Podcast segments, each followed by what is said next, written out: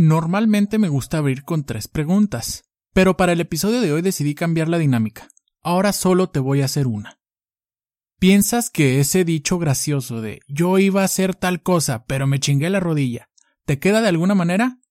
Quédate con nosotros.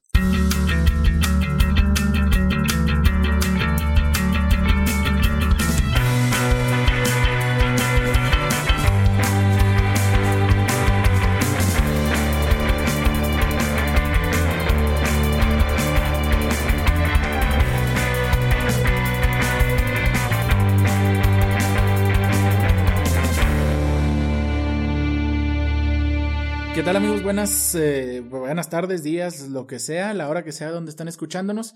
Eh, les doy la bienvenida a su podcast Leven Anclas y el día de hoy tengo un invitadazazazazo que es también muy camarada mío. Tenemos rato que no nos, que no nos frecuentamos, pero a raíz de que salió eh, todo esto de, pues del podcast, de que ahora, ahora me dedico a correr, no se crean, no, no me dedico a correr, pero ahora pues me nació más la espinita de, de tomar el, pues que es como es como atletismo. Pues la, la corrida, ¿no? De correr maratones, a lo mejor, pues carreras de, largas distancias. Se dio cuenta y empezamos, hemos estado cotorreando unos días y después de que me haya platicado tantito de cómo él empezó a meterse en este mundo de, pues de runners o, o de, pues es que, bueno, no sé cómo más decirlo, ¿verdad? De maratonistas.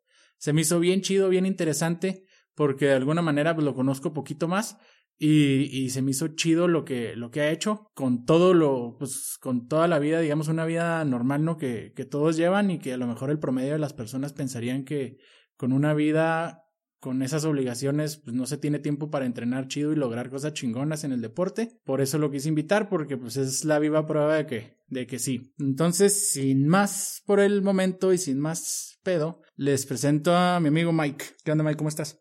¿Qué hay, Edgar? ¿Todo bien? ¿Y tú? Muy bien, también, muchas gracias. Oye, antes de, de todo, ¿no? Antes de empezar con la dinámica de introducción de los invitados y todo eso, ¿no?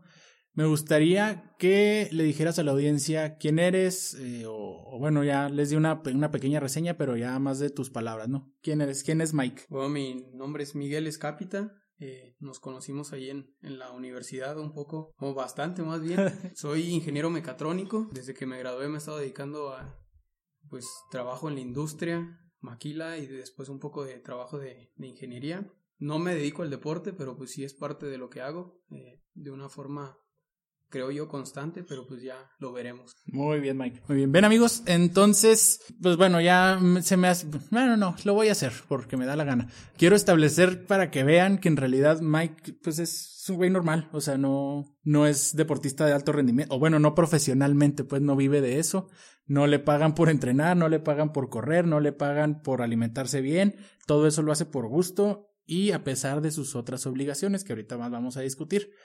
Y bueno, Mike, a ver, va la, va la dinámica de, de apertura, ¿no? De los invitados. ¿Qué es algo que casi nadie sabe de ti y que les sorprendería si se enteraran? Algo algo que ya, que en mi trabajo hay una dinámica similar y, y, por eso tengo esa respuesta así rápida, pero algo que pocas personas saben de mí es que cuando yo estaba estudiando mecatrónica, eh, yo lo hice porque terminando quería estudiar para piloto aviador, pero nunca se dio esa segunda carrera, ¿no? Aún, sin embargo, durante mi estudio lo enfoqué a la parte de aeronáutica y fui hice un verano a San Luis Potosí y la segunda vez que me subo en un avión eh, es ahí con ellos y me toca ir de, de copiloto y despegamos y me lo saltaron los 50 minutos. Se podría decir que tengo una hora de vuelo no oficial porque pues no despegué ni aterricé ni hice la parte del taxi en, en tierra, pero eso es algo que pocas personas saben de mí. Ah, cabrón. Pero como la ven amigos, si algún día quieren eh, que alguien les pilotee su vuelo, nada más consigan quién lo despegue y quién lo aterrice y Mike se los lleva. Sí, sin piloto automático. Ahí está el, el full flight experience. Mira, ni yo sabía eso, ¿no? Qué chingón. ¿eh? Ya, ya ven por qué me gusta preguntar eso, porque en realidad salen cosas que nunca te imaginaste de las personas, ¿no? Aunque las conoces mucho, poco, lo que tú quieras, siempre sale algo bien interesante, bien chingón. Ah, qué padre. Vamos, está bien. ¿Y luego qué pasó? ¿Por qué no? Eh, pues ya en eso empecé a trabajar y me empezaron a interesar otras cosas y, y ya dejé de a un lado la, la parte. Aparte de que es algo caro. Entonces, pues sí lo fui dejando y ya ahorita ya no es algo que esté siguiendo. Pero ahí me di cuenta que nunca me iba a tirar en paracaídas también. no, no, sí, sí me imagino que va a estar bien cabrón estar ahí arriba. Y luego, bueno, hace poquito estaba oyendo un podcast eh, dándole un poquito más de, de, vuelta, de vuelta antes de entrar al tema. Estaba oyendo un podcast de un güey que se fue a estudiar aviación también, creo que después de una ingeniería, se fue a estudiar a Minneapolis o a no sé dónde ahí en Estados Unidos.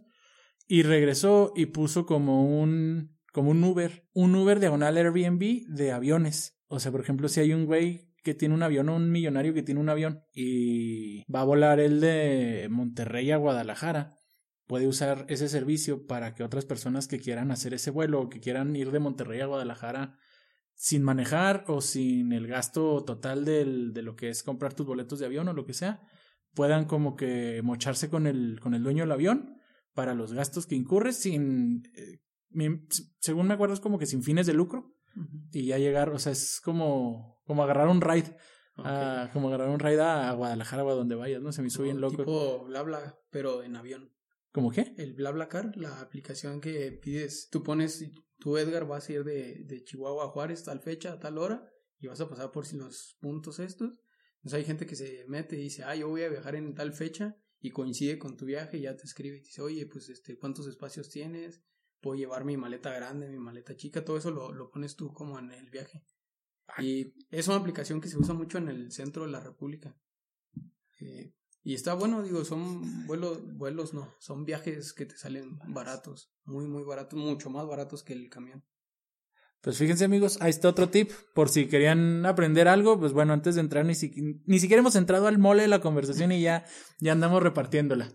Mira, no sabía esa aplicación, pues sí, más o menos, haz de cuenta, más o menos, pero en avión, en lugar de carro, en avión. Un poco más fresa. Sí, ándale, sí, más, más para llegar a pantallando allá donde vayas.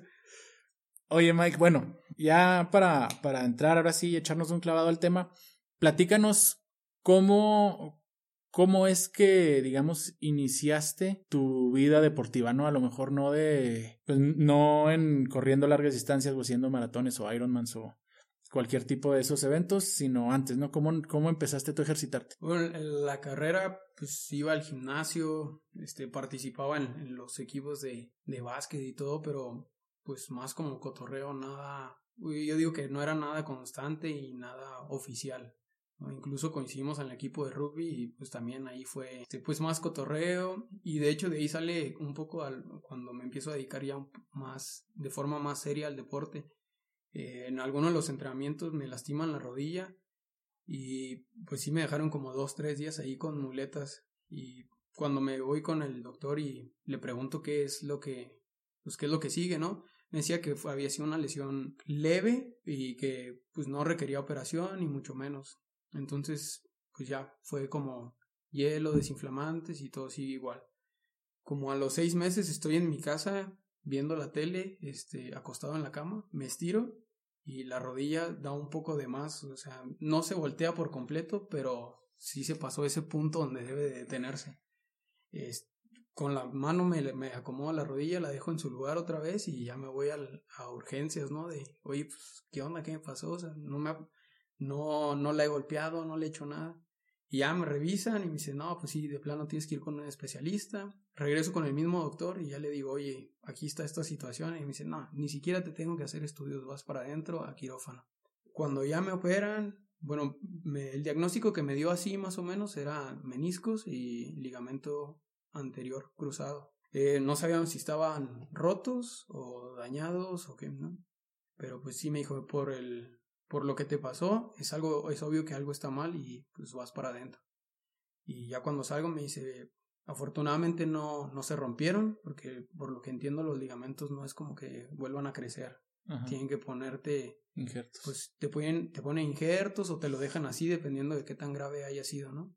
Entonces lo único que pasó fue que se extendieron de más en, en la primera lesión que tuve en el rugby y pues no, ahora sí como que no volvieron a su estado original porque no hice rehabilitación y seguía haciendo lo que yo quería. Ah, Entonces, pues ya con las otras situaciones, este, fue cuando dio un poco de más y, y ya pues en la operación checaron que todo estuviera bien, eh, los meniscos afortunadamente no, no había un daño muy grave y me parece que había otra calcificación o algo así, que era lo que estaba impidiendo también que, que doblara bien la rodilla, porque ya al final, antes, no sé, dos semanas antes de la operación, si estaba parado y quería agacharme, este, tenía que hacerlo un poco a poco porque sentía que se atoraba, entonces si daba, si me agachaba de golpe, tronaba y hasta como los dedos cuando te los truenas, igual.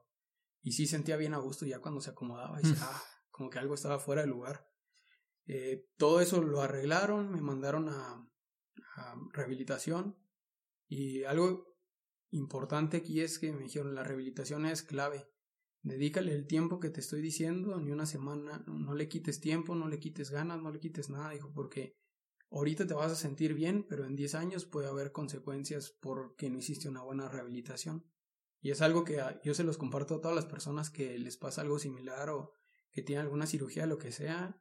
La rehabilitación es clave porque tú no sabes, siempre te sientes bien a los dos, tres, a la semana o a las tres semanas, pero no sabes en realidad si ya hay un pues una rehabilitación completa del tejido que se dañó o de lo que se haya dañado.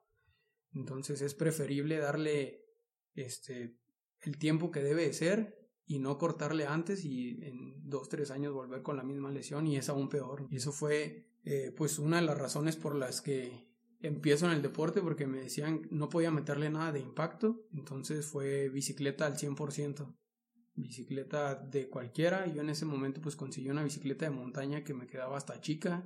Este, y ahora que veo fotos que me tomaron, pues sí me veía bien raro en esa bici. Como Chabelo. Me veía como si anduviera en un triciclo con los brazos hasta abajo y luego la cintura hasta arriba. Y, este, pero fue con lo que empecé y, y de ahí empezó la espinita ya cuando empecé a conocer más gente que se, que empezaba a correr carreras y todo eso. Pues a meterle un poco más de constancia. Ok. Bueno, Nada más aquí quiero, quiero agregar un, dato que para mí es de mucho impacto.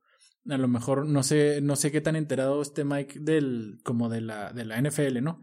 Que es algo que mí me encanta y por eso me, me documento mucho y, y, pues lo que aprendí en la escuela de odontología pues puedo hacer comparaciones, ¿no? Hace unos 10 años, eh, un jugador, o sea, bueno, era como una regla, obviamente no escrita, ¿verdad? Pero era si un jugador se lastimaba el ligamento anterior cruzado o este, pues básicamente pues ya era la, la carrera, ¿no? Ya valía.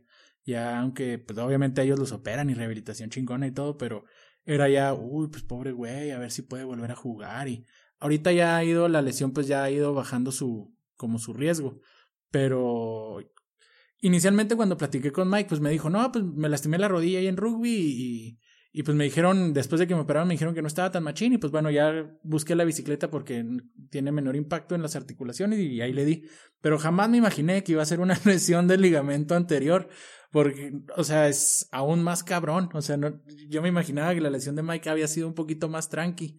Y no, o sea, bueno, bueno, continuemos con la historia. Pero esa no es, esa no es una lesión así como que, aunque no se hayan roto los ligamentos, sí está cabrón, así, sí tiene implicaciones a la larga en, en la calidad de vida porque es la rodilla.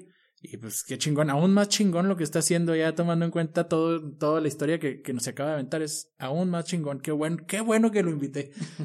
Entonces, Mike, entonces, bueno, empezaste, agarraste la bici como forma de rehabilitación y de ahí te fue haciendo cosquillitas el, yo creo que el ciclismo, ¿no? Inicialmente. Sí, el, el ciclismo de montaña principalmente. Eh, empecé a conocer ahí a varias personas y ellos me empezaron a, a guiar eh, pues mucho el ciclismo porque todo, todo ese deporte era nuevo para mí, nunca lo había hecho como más formal, ¿no? O sea, pues agarraba la bici y, me iba al cerro y volvía, pero pues de una manera muy, pues ni siquiera amateur, lo que esté abajo de amateur, así lo hacía yo, ¿no? Este, porque ya después te das cuenta de que hay ropa especial y todo ese tipo de cosas, ¿no? Pues yo me iba en mis pants y luego mi sudadera y casi como picnic, ¿no? Con mochila y sándwich y todo y pues, no rodaba ni cinco kilómetros y ya me bajaba a comer y luego me regresaba. Entonces, eh, ya cuando conozco a estas personas, pues eh, me ayudaron mucho. Eh, ya la mayoría son, eran señores, son señores y pues le dedicaban los fines de semana. Entonces yo en ese momento pues todavía estaba soltero, le podía dedicar un poco más de tiempo. Y ya pues empecé a ver algunas carreras aquí mismo en Chihuahua o en Cuauhtémoc, pues en todo el estado y fue cuando ya empecé a meterle más seriedad, más entrenamientos, más distancia. Pero pues aún así seguía siendo lo más amateur que, puedes ver en, en una carrera. Incluso en las primeras carreras yo me acuerdo que si era era una vuelta como de 5 kilómetros y, bueno, eran, eran tres vueltas yo creo. No sé, me habré caído unas siete, unas siete veces por vuelta de, de lo, pues nada técnico, yo me subía y le daba y sopas y para arriba y a darle y a darle, ¿no?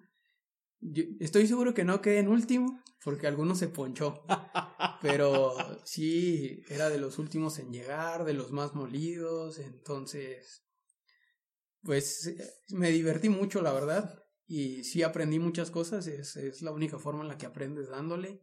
Y pues de tantos errores que cometes y alcanzas a ver que, que lo que hiciste estaba mal, ¿no? Y vas cambiando ese tipo de cosas. ¿Cuánto tiempo entrenaste, digamos, ya de una forma seria antes de entrar a tu primer carrera? Pues yo no le diría así tal cual como entrenamientos, porque contrastando con lo que ya hago ahorita, ¿no? Pero en aquel tiempo le dedicaba a lo mejor tres horas un sábado o un domingo y a lo mejor una hora entre semana y pues ya me consideraba un ciclista, ¿no? Casi, casi me veía en el Tour de Francia y en el Cape Epic y todo eso, pero pues la verdad es que no, o sea, era un, era un hobby, un hobby cuatro horas a la semana y si comparamos como el volumen de kilómetros, pues no era nada. Te aseguro que corres más tú ahorita en lo que haces tú en, en semana que lo que yo hacía en, en la bicicleta y según yo ya era un profesional. Pero lo que sí es que sí le dediqué por lo menos unos tres, cuatro meses de estar saliendo de una forma más constante porque cuando te topas a esas personas que tú ves compitiendo, que son, que andan peleando el podio, y te les quieres pegar y pues nada, o sea, ni siquiera les aguantas un kilómetro y dices, no, sí, sí es algo que tengo que invertirle más tiempo para poder llegar a ser, o sea, de perdido terminar una carrera, ¿no? Porque yo creo que al principio, después de venir de lesiones, de no conocer un deporte, lo primero que piensas es, pues quiero ir a acabar una carrera. Y ya después eso irá evolucionando. Oye, Mike, y bueno, ¿Qué fue lo que pasó por tu cabeza después de que acabaste tu primer carrera? Ya que dijiste, bueno, ya la acabé. ¿Qué, qué pensaste o qué sentiste o, ¿qué, qué pedo? Ya de que dijiste, bueno, ya la acabé, ya cumplí a lo mejor esa mini meta que tenía, ahora pues le voy a seguir dando para ahora sí llegar a un podio o, o qué, ¿cómo fue eso? Pues los podios sí no los veía cerca. Los podios sí decía, sabía que existían, pero eran un mito para mí. Siguen siendo un mito para mí todavía. Pero lo primero que me di cuenta fue que sí se puede, ¿no?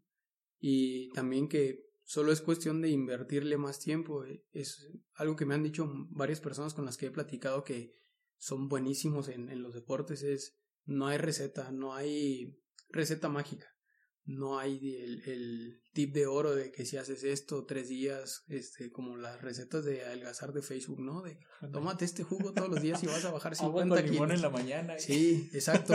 No hay esa receta, es, es horas y horas y horas y horas de entrenamiento, eh, que después complementas con comer bien, con dormir bien, con muchas otras cosas, ¿no? Que ya no son tanto como horas en el gimnasio, pero sí dices, Tienes que dormir bien para que el cuerpo descanse, para poder al día siguiente meterle una muy buena sesión de entrenamiento.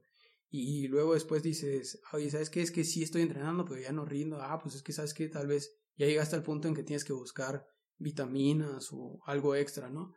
Pero la clave son horas y horas y horas. Alguna vez un amigo me dijo, son horas nalga en la bici, a darle y darle y darle y darle hasta que te haces bueno, ¿no? Es la teoría de las 10.000 horas. Ah, esa teoría de las 10.000 horas está muy chida, ¿eh? Sí. Pues bueno, ya todavía no sé, ¿verdad? Pero a mí se me hace que sí, sí funciona. Ah, ok, ya, ya me acordé que te iba a preguntar. Platícanos un poquito tu día, de cómo es a lo mejor a qué horas te levantas, qué es lo primero que haces cuando te levantas, o a qué horas entrenas, o cómo conjugas todas tus obligaciones con tu, pues ahora sí con tu placer, ¿no? De entrenar. ¿Qué haces? ¿Cómo acomodas todo tu pedo? Siempre trato, y, eh, aquí un, un, gran paréntesis en trato, porque no, no siempre me sale, ¿no? Pero en las cosas que sí busco es eh, levantarme temprano y hacer, si se puede, bueno, aquí en Chihuahua el clima es muy extremo, ¿no? Entonces, en la parte de verano, pues es fácil porque ya hay un clima algo aceptable. Si me toca hacer bicicleta, pues hago bicicleta. Si me toca correr, pues voy a correr. Eh, para regresar, desayunar, eh, pues pasar un poco de tiempo con mi esposa y después irme a, mi oficina virtual, hacer mis horas de trabajo, estar libre para la hora de comida aproximadamente y después de eso pues descansar otra vez eh, hacer algo ahí en la casa algo tranquilo alguna serie y ya por la tarde ver eh, la segunda sesión. Por lo general son le meto dos sesiones de entrenamiento por día para pues depende de tus metas no pero pues cuando ya lo requiere dos sesiones eh, especialmente creo que el triatlón es algo difícil en esa cuestión porque no es un deporte que tengas que estar perfeccionando sino que tienes que dividir tu tiempo en, en tres, o cuatro, o a veces que le metes gimnasio, o le metes algún otro para fortalecer. Pero pues sí, ahora sí que la clave es 100% de, de organización, de planear tu semana, de saber qué compromisos tienes, cuándo puedes, cuándo no puedes, porque no es como, como tú dices, no vivo de esto, entonces no puedo decir en mi trabajo, oye, no, ¿saben qué? Pues hoy no cuenten conmigo porque hoy me toca una sesión larga de bicicleta y no me van a volver a ver. Qué pues, chingón que pudieras hacer eso. Estaría muy bien, pero pues ya estamos lejos todavía de, de ser profesionales. Bueno, ahorita quiero hacer un, un, paréntesis porque eso que menciona Mike en realidad es, es algo clave, ¿no? Ahorita todavía no sale, este es el episodio 5, el episodio 4 sale hasta mañana, hoy es lunes 21, pero bueno, se los voy a adelantar a trazar.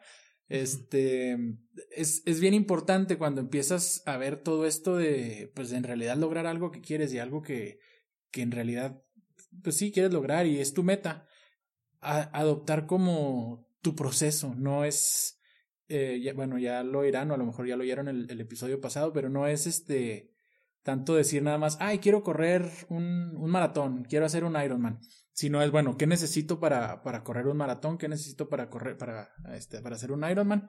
Bueno, necesito a lo mejor estas horas de entrenamiento, necesito dedicarme a este aspecto mi dieta, eh, necesito hacer esto, sumado a tus obligaciones que ya tienes, ¿verdad? De estar tiempo con tu familia, estar tiempo con tu pareja, estar en tu trabajo, ¿verdad? Muy importante si trabajan, muy, muy importante para que puedas, para que puedas financiar tus, tus metas, pues tienes que trabajar, ¿no? Entonces, una vez que sabes qué actividades tienes que hacer, las adoptas en tu rutina y forman parte de tu proceso. Ese proceso no, bueno, aquí Mike me dirá, a lo mejor él tiene otro, otro punto de vista, pero ese proceso no, necesariamente tiene que ser así como que, híjole, ahora me toca, no sé, por ejemplo, en mi caso, ahora me toca ir a correr 10 kilómetros y pues ni modo, ¿verdad? Me tengo que ir allá a la deportiva, a la presa, tengo que encontrar algo, sino que a lo mejor si tengo un día muy apretado y me toca una sesión de 10 kilómetros, puedo agarrar yo, bueno, me tardo una hora y media, por ejemplo, bueno, me voy a correr por aquí por mi casa. Si es que, si es que no tengo tiempo a lo mejor de irme a un punto en especial porque me queda más retirado porque voy a perder más tiempo o algo, lo puedo hacer aquí. O, ay, ahora no puedo ir al gimnasio. Este, bueno, pues de perdida ahí en tu casa haces unas lagartijas, unas abdominales o lo que sea que te toque trabajar. Digo, es, es parte, ahora sí que los que no somos profesionalmente eh, que no nos dedicamos profesionalmente a lo que queremos hacer. Este, es parte de lo que se tiene que hacer, adaptar el proceso para poderlo realizar y para disfrutarlo tú también. Si algo no te gusta también, pues no es como que un castigo, ¿verdad? Hay cosas que sí tienes que hacer, pero son relativamente pocas. Son más las cosas las que a lo mejor si no te gustan las puedes adaptar o convertir en otras cosas. Concuerdo con, completamente contigo. Es eh, mucho de adaptar porque el clima no lo controlas, todas las cosas que tú no controlas te, te van a echar a perder tu dos, tres o un día de entrenamiento. Entonces, adaptar, ¿no? Es, si sabes que no tienes tiempo para correr la hora que te tocaba, pues corres 30 minutos efectivos, ¿no? Eh, ajustas a, lo que tengas que hacer para no dejar las otras cosas de lado tampoco. Puedes, no, no puedes decirle al trabajo, ahorita no puedo, y si sí puedes, pues qué buena onda, ¿no? Que, que tengas esa flexibilidad pero pues no puedo decirle a la familia, ahí vengo, este es viernes y nos vemos el lunes, ¿no? Eh, que eso es mucho de lo que hacen los atletas profesionales, pero pues ahora sí que ese es su trabajo. También otra cosa que decías es disfrutarlo, el día que dejes de disfrutarlo, deja de hacerlo, porque no sé, no es algo fácil levantarse temprano, no es algo fácil salir a correr, como para que todavía lo hagas enojado, lo hagas de malas. Muy probablemente no vaya, vas a terminar si te tocan 10 kilómetros vas a cortarte al 3 o al 4 porque pues, andas de genio, no te salió el día, etcétera, ¿no? Pero mi recomendación es disfrutarlo completamente, ver los paisajes y si estás encerrado en el gimnasio, pues ponte a pensar algo que aprovecha todos esos tiempos para disfrutarlo. Sí, definitivamente. Eso ahí entra mucho la parte como del, del propósito de vida, ¿no? Por ejemplo, lo, obviamente lo tienes que disfrutar, ¿no? Y si lo disfrutas, pues ¿para qué lo estás haciendo? Si tú mismo te lo estás poniendo, no es algo que alguien más te lo esté exigiendo. No hay nadie ahí diciendo, oye, ándale, tienes que irte a hacer la bici para que me pagues esa lana que me debes. Pues no, ¿verdad? Entonces, obviamente las metas que te pones pues tienen que estar acorde a tu propósito de vida que es, va completa e íntimamente relacionado a lo que te gusta. Bueno, Mike, vamos a seguir con el siguiente, la siguiente pregunta es ¿Qué recomendaciones le haces a alguien que así como, como yo, ¿no? Que tengo tres semanas empezando con, con, con este rollo, a alguien que se quiere poner un poquito más serio en un deporte que le gusta? Yo creo que lo primero es busca un entrenador, alguien que sepa, alguien que lo haya hecho, alguien que lo haya estudiado, cualquiera de esas opciones y que te dé un plan estructurado, porque ahorita está de moda el running, el, running o el salir a correr, ¿no? Y eh, ves gente que que ha sido sedentario, que tiene bastante sobrepeso y se levanta un lunes y dice voy a correr en un mes un maratón o un ultramaratón y pues ahí anda, ¿no? Echándole ganas y todo, pero es, es un proceso lo que se tiene que vivir y ni siquiera es eh, algo para ser competitivo y ganar, o sea, simplemente tiene que ser en orden las cosas. No puedes correr un, un, maratón si no puedes aguantar cinco kilómetros corriendo, ¿no? Sin hablar de, de velocidades, de pasos, demás. Eh, es simplemente por salud.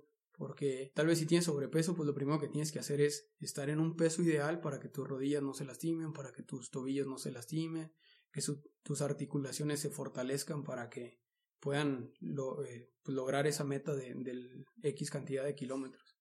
Eh, sí que sean pacientes, no, no buscar esa píldora mágica que, que te haga correr a velocidad de, de keniano en tres semanas, porque no existe. Entonces, planteate, como decía Edgar en, su, episodios anteriores, planteate metas smart.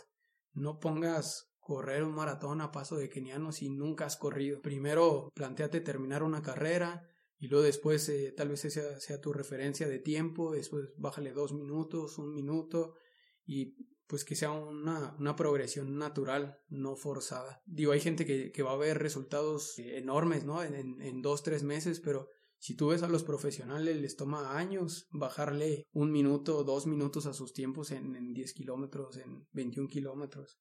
Y ellos a eso se dedican. Entonces, pues imagínate, nosotros los mortales. Eh, hay una entrevista de un, de un triatleta profesional que él empezó primero en grupos por edad, que es como lo normal, y después se brinca a profesional y le dicen, ¿qué es la diferencia que tú ves entre los dos? Dice, pues la única diferencia que veo es el descanso, dice, porque entrenamos lo mismo, pero pues yo como profesional llego a mi casa, me duermo y luego me levanto, desayuno, estiro. Y los que son los grupos por edad, pues ellos van a trabajar, van, a atienden a la familia y luego la noche se avientan una sesión. Entonces lo único que veo de diferencia es el, descanso, ¿no? Tomen mucho en cuenta eso porque no puedes dejar los demás ámbitos de tu vida para dedicarte a una sola cosa porque termina siendo una, una adicción que termina en problemas, ¿no? Es una de, las de las recomendaciones que haría. Y volviendo a lo del entrenador, pues sí, cuando las cosas no te hagan sentido, cuestiónalo. No está de más el, preguntar por qué sí o por qué no. Es natural el querer saber y también creo que un buen entrenador no solo te dice haz esto, sino que te explica para que tú vayas aprendiendo. No es como que le quieras quitar el negocio porque si tú le estás pagando a alguien por entrenar, él te debe de enseñar más que decirte haz esto o haz aquello, ¿no? En, en algún tiempo tú tienes que poder ser autosustentable por la mayor cantidad del tiempo, ¿no? Y aparte, si ellos se, entrenaron o estudiaron o se dedican a eso, pues eh, te pueden ayudar bastante a ir creciendo. Pues ahí tienen amigos, si les estaba pasando por su cabeza empezar un poquito más serios en algún deporte, estoy completamente de acuerdo con Mike, ese es el primer paso, ¿no? Encontrar a alguien que te ayude a, a lograrlo, alguien que sepa a un nivel ya profesional, porque también hay muchos que, como los de los mamados del gimnasio, ¿no? Que porque están mamados ya te ponen a hacer las cosas. A mí me ha tocado que los oigo. Yo, personalmente yo nunca le pido ayuda a un mamado de un gimnasio fuera de que a lo mejor un ejercicio para refrescar la rutina, ¿no? Pero sí de repente los oigo diciendo, no, mira, tómate este suplemento y tómate esta otra cosa y luego ve y levanta todo este chingo de peso y pues nada más los acabas lesionando de una manera de articulaciones o muscular o los acabas lesionando de sus órganos, en el riñón, del hígado, de por el exceso de suplementos que todavía no necesitan. Pero bueno, eso, lo abordamos en otro tema, en otro episodio. Mike, ¿cuál es el peor consejo que te han dado estando en este, en este rollo? así no se me viene algo a la mente, pero yo creo que no fue tal cual un consejo, sino conversaciones que escuchas de, de otras personas. Y es eh, orientado a los suplementos, ¿no? Mm. Eh, no sé, algún quemador de grasa o algún queratina, creatina, todo, cualquier suplemento. En ese aspecto yo creo que sí tienes que ir con un profesional y, realmente evaluarlo. Si tu entrenador conoce de eso y, sabe bien lo que te puedes tomar y lo que no, pues adelante. Eh, pero aún así, yo creo que la confianza ciega en ese aspecto es, eh, no es buena. O sea, siempre es bueno investigar por tu cuenta qué es cuáles son los beneficios, cuáles son las, contraindicaciones, qué es lo que te pueden decir, qué es lo que sí te puedes tomar, qué es lo que no te puedes tomar, porque digo, lamentablemente ahorita al estar de moda algunos deportes buscan la, la receta mágica y muchas de ellas van ligadas a suplementos, a, oye, es que necesito bajar de peso, ah, pues tómate un quemador de grasa, ¿no? Y pues no, esa no es la receta, esa no es eh, la mejor forma. Yo creo en, más en el, proceso natural de irlo haciendo poco a poco, de una forma estable, controlada, porque después ves gente que está lastimada, o como tú dices, ¿no? De que ya no pueden hacer nada, se tomaron algo que no debían y quedaron, pues quedaron lastimados o dañados. Mike, eh, voy a empezar a cerrar este episodio agradeciéndote mucho tu tiempo ahora en este día tan apurado que yo sé que, como ya dijimos, no tienes muchas obligaciones. Gracias por hacernos el espacio de, compartir el conocimiento que has agarrado durante los años que le has metido más, más machina al deporte. Vamos a, voy a empezar a cerrar con la, con la pregunta que le hago a todos, haciendo referencia al nombre del, del podcast.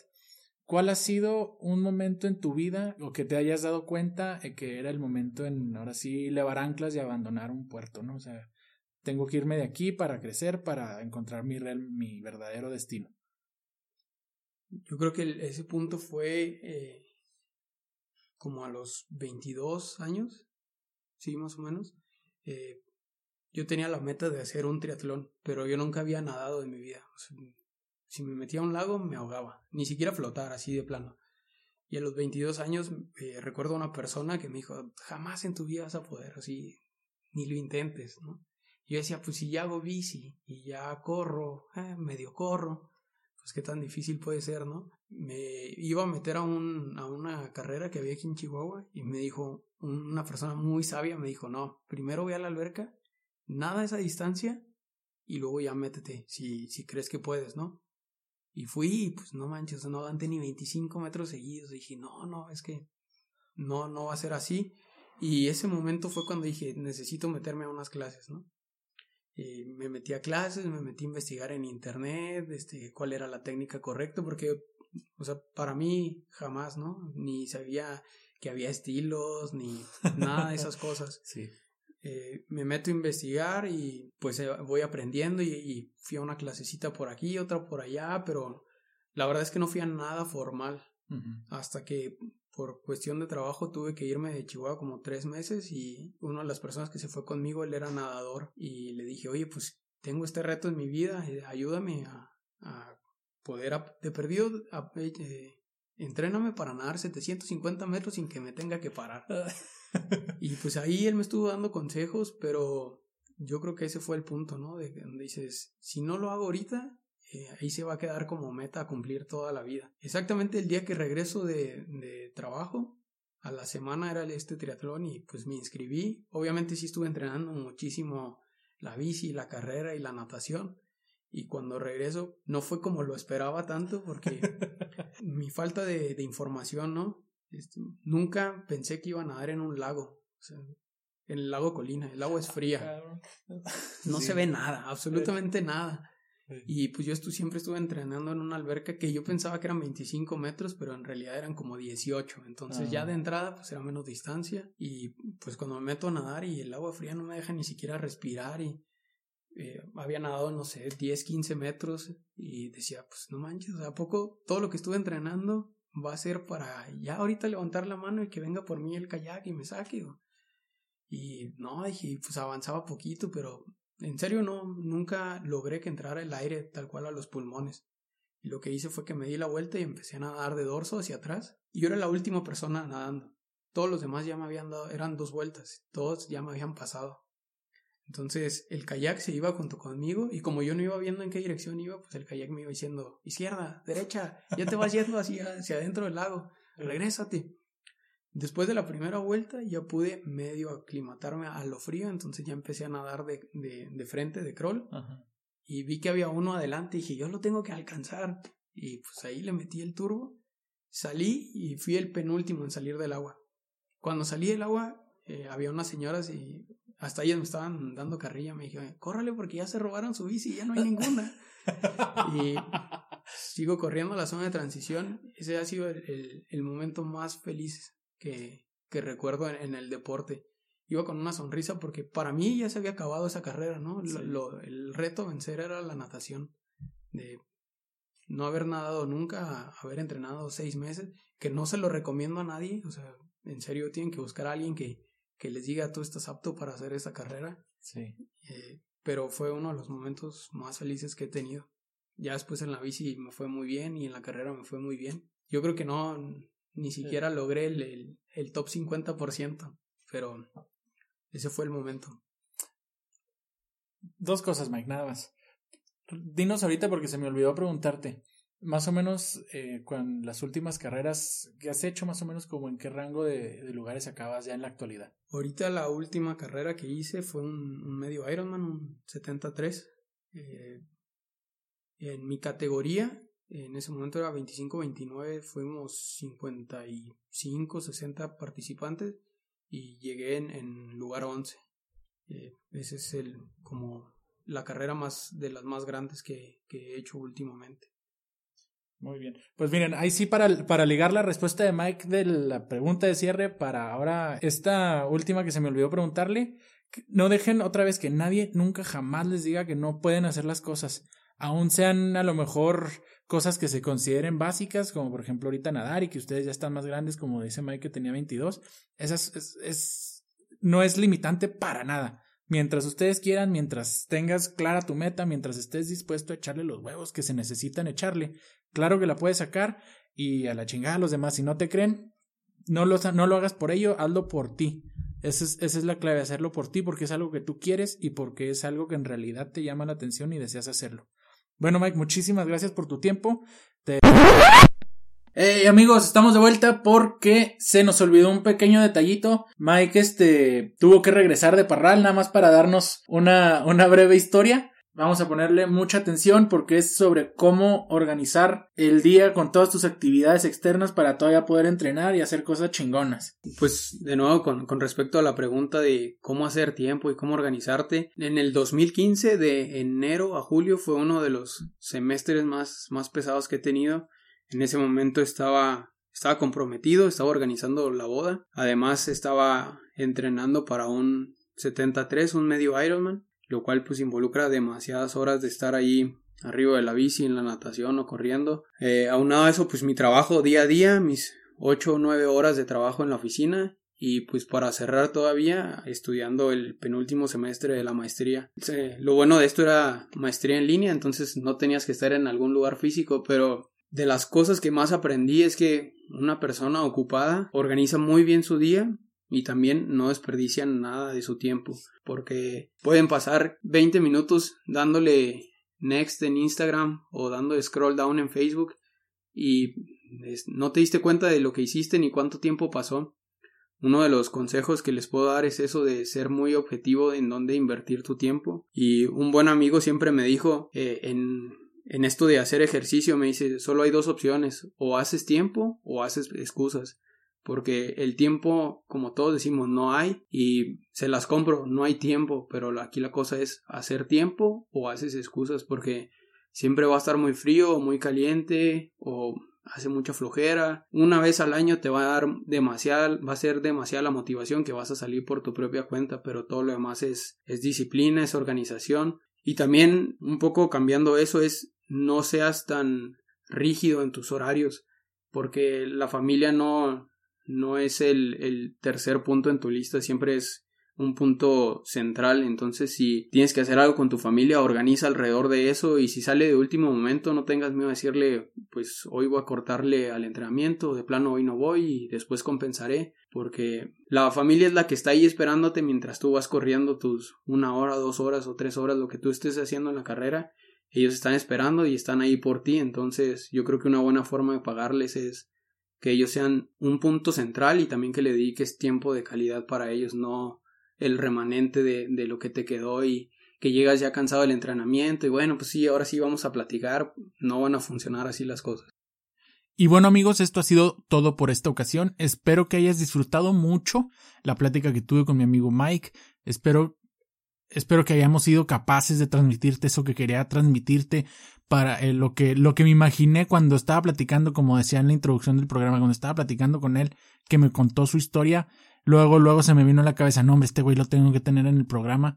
Porque se me hizo como muy, muy chingón que después de una lesión de la rodilla, que el que haya tenido una lesión de la rodilla me, me entenderá, no son nada sencillas, no son nada fáciles y es raro el que queda, digamos, bien a largo plazo, ¿no? Como decía, a lo mejor al principio todo el mundo queda bien, pero es difícil eh, quedar bien a largo plazo, ¿no? Y es más difícil todavía poder hacer un deporte como el que hace Mike, el, triatlón, a un nivel, pues no profesional, ¿verdad? Pero un nivel serio, ya competitivo.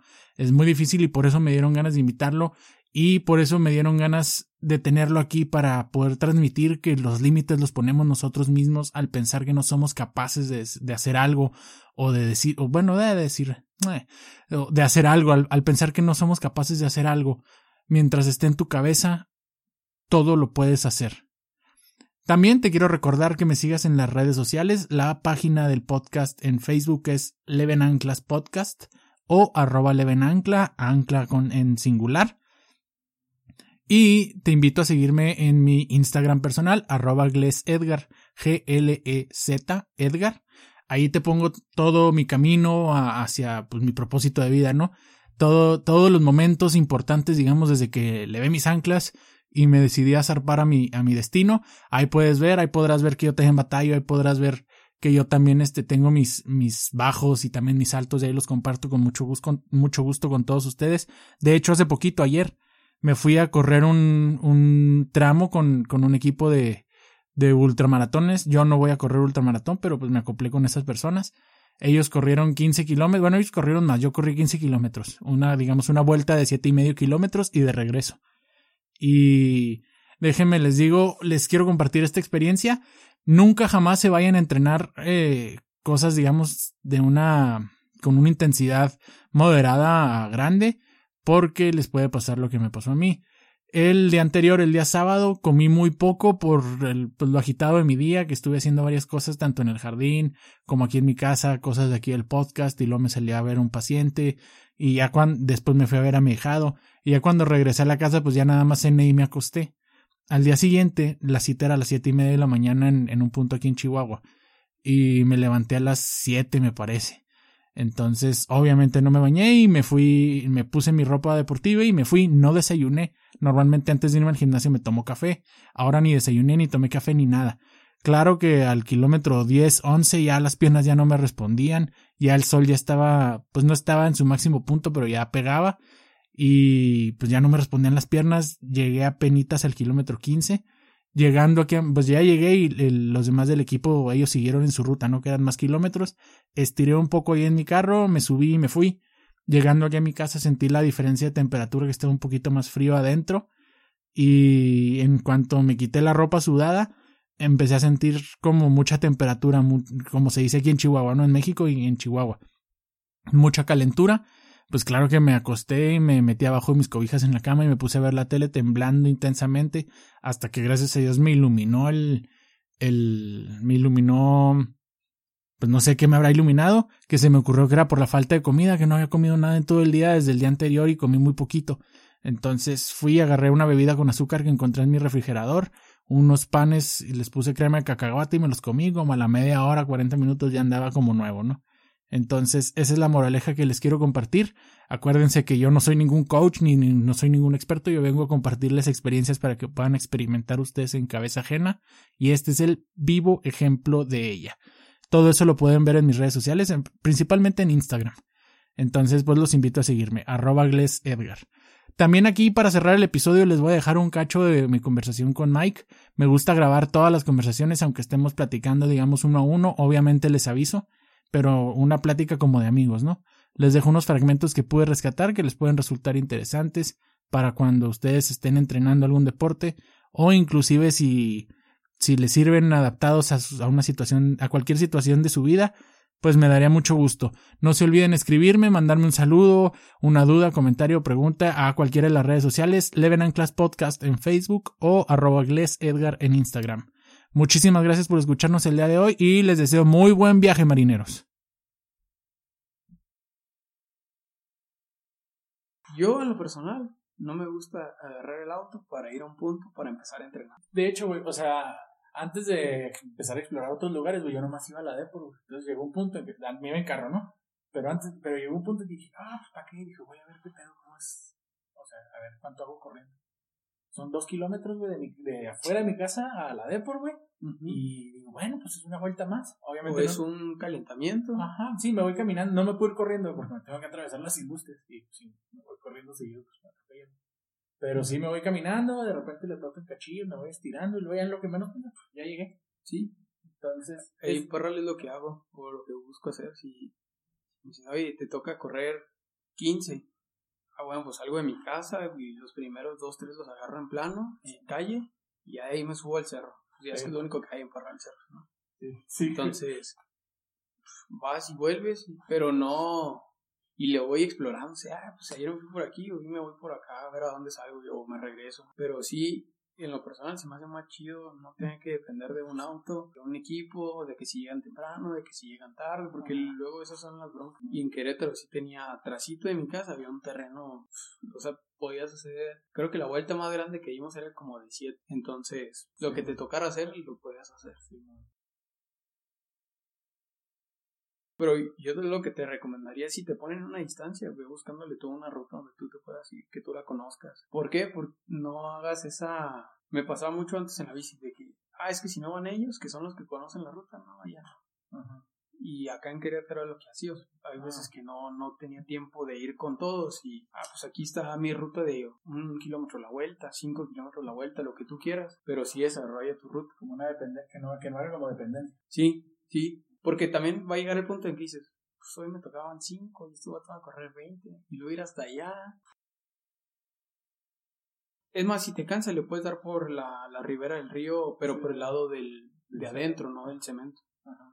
Y por ahí subes y vas, o sea, no está plano. Si agarras unos cerritos, vuelves a bajar. Haz tu ruta, la neta, o sea, sí, nomás no te claves y te vas a ir de madrugada. O sea, no, no, no ves que ahí es el depósito. Sí, no, no, ya cuando sale el sol no sé